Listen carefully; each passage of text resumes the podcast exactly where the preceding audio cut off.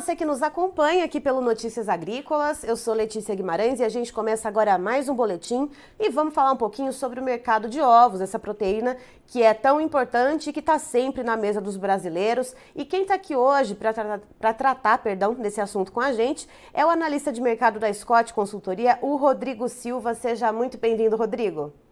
Muito bom dia, obrigado, Letícia, pela participação. Rodrigo, vamos lá. Opa, vamos lá. Uh, Rodrigo, a gente vai chegando aí, né? Passamos da primeira quinzena do mês, já estamos aí no dia 22 de novembro. Uh, desde o começo do mês até agora, como que foi o andamento desse mercado? Houve muita flutuação de preço? Como é que foi?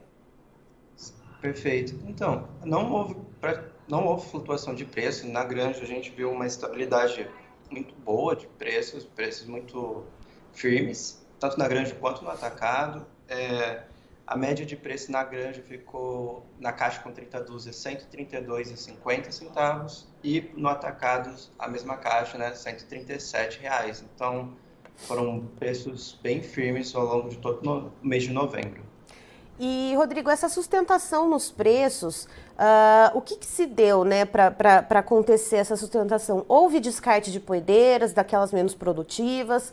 Ou o calor que acabou afetando a produção de ovos, né? Porque a gente sabe que a ambiência nas granjas é um fator muito importante, né, para aumentar ou diminuir, né, que influencia diretamente na quantidade de ovos que as galinhas produzem. O que, que foi que aconteceu, então, para acabar modulando, né, essa, essa oferta e a demanda? Certo. Então, muito provavelmente foi a primeira coisa, alguns descartes, devido que a, a oferta de ovos a produção de ovos ela está muito ajustada à demanda. Então, os produtores tiveram estratégias para manter, é, para manter não, mas para sempre ficar ajustados à demanda, não, não precisar, não ter um, um superávit de produção e os preços poderem cair. Então, e a gente acredita aqui na Scott que foi isso que manteve a estabilidade, né, os preços mais firmes essa oferta, essa produção bem ajustada à demanda de ovos por ovos. E pensando nesse mês de novembro, Rodrigo, que a gente teve o feriado do dia 2 de novembro, que foi finados, e depois o feriado do dia 15 de novembro, que foi a proclamação da República. Uh, esses dois feriados caindo na primeira quinzena do mês, que a gente sabe uh, que é um período tradicionalmente onde as vendas são um pouco mais aquecidas, uh, isso chegou a influenciar de alguma maneira o mercado de ovos? Então, nós vimos uma que manteve o, até esse preço né, na granja, R$ 132,50, é, desde o começo do mês. Então, um, não foi esses feriados, eles não conseguiram fazer o subir, fazer subir ou cair o preço, né, uhum. dependendo da, do consumo das pessoas. Então, está, como eu falei, bem ajustado, sim, e nem o feriado foi capaz o vereador foi capaz de ajustar esse. desajustar, né? Uhum. Nem os churrasquinhos, né, nesses feriados acabaram é, derrubando, né? E, Rodrigo, me diga uma coisa: o que, que a gente pode esperar, né, para dezembro, janeiro? Uh, a gente sabe que agora, né, dezembro, a gente tem as festividades de final de ano. É, a gente tem um grande consumo de carne suína, por exemplo, e começo de ano, férias escolares. O que, que a gente espera para os preços dos ovos e também uh, o que, que o setor deve continuar ou não fazendo para tentar seguir, né, modulando esse equilíbrio entre oferta e demanda. Certo. Então, é, como você falou, no final do ano existe um, uma certa sazonalidade nos preços de, no consumo, perdão, no consumo de ovos. É, temos o 13 terceiro, empregos temporários que aumentam o poder de compra do brasileiro e ele acaba por costume, né?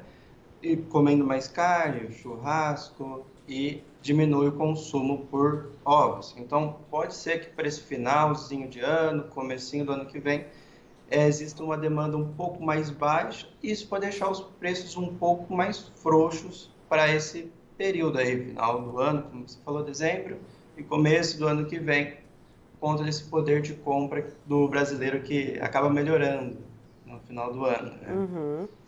Mas em compensação, começo do ano vem um monte de conta aí para pagar, né? Vem é, sim, material sim, escolar e PVA. A gente aproveita agora. É, então, aí, aí fica meio complicado o poder aquisitivo da população, sim, né? com certeza. Certo, Rodrigo, muito obrigada pela sua participação aqui é. com a gente no Notícias Agrícolas. Você é sempre muito bem-vindo aqui conosco. Eu que agradeço, muito obrigado pela conversa, pela entrevista aí. Tá aí, estivemos então com o Rodrigo Silva, que é analista de mercado da Scott Consultoria, nos trazendo então um overview, um panorama do que foi o mercado dos ovos nesse mês de novembro, pelo menos até agora, dia 22 de novembro. Segundo ele, os preços permaneceram na estabilidade. Então, só para a gente ter uma ideia aí, então, a média de preços para caixa com 30 dúzias de ovos na granja permaneceu aí na casa dos R$ 132,50 sem muita flutuação desde o início do mês até agora. E os ovos no atacado na Grande São Paulo, R$ 137,00 a caixa com 30 dúzias. E segundo o Rodrigo, isso se deve a um equilíbrio entre oferta e demanda. A gente tem então os produtores uh, fazendo descarte de poedeiras, o que ajuda então a enxugar um pouco mais a produção, e agora também a população com poder aquisitivo um pouquinho melhor. Temos a entrada de 13º salário, temos também os empregos temporários e apesar de haver então uh, esse consumo também das carnes, quando se aumenta o poder aquisitivo, é claro que os ovos não saem da mesa do brasileiro. Então a gente mantém esses patamares de preços, mas segundo o Rodrigo, agora para dezembro, final de dezembro, começo de janeiro, a tendência para o mercado é de um certo afrouxamento nos preços, alguma queda justamente então pela queda da demanda. Mas para mais informações, você confere a entrevista completa no site Notícias Agrícolas e daqui a pouquinho tem mais informações para você aqui, não sai daí.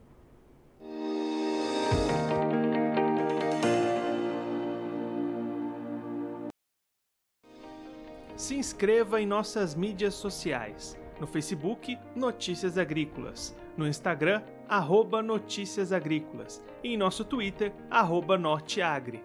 E para não perder nenhum vídeo, não se esqueça de nos acompanhar no YouTube e na Twitch Notícias Agrícolas Oficial.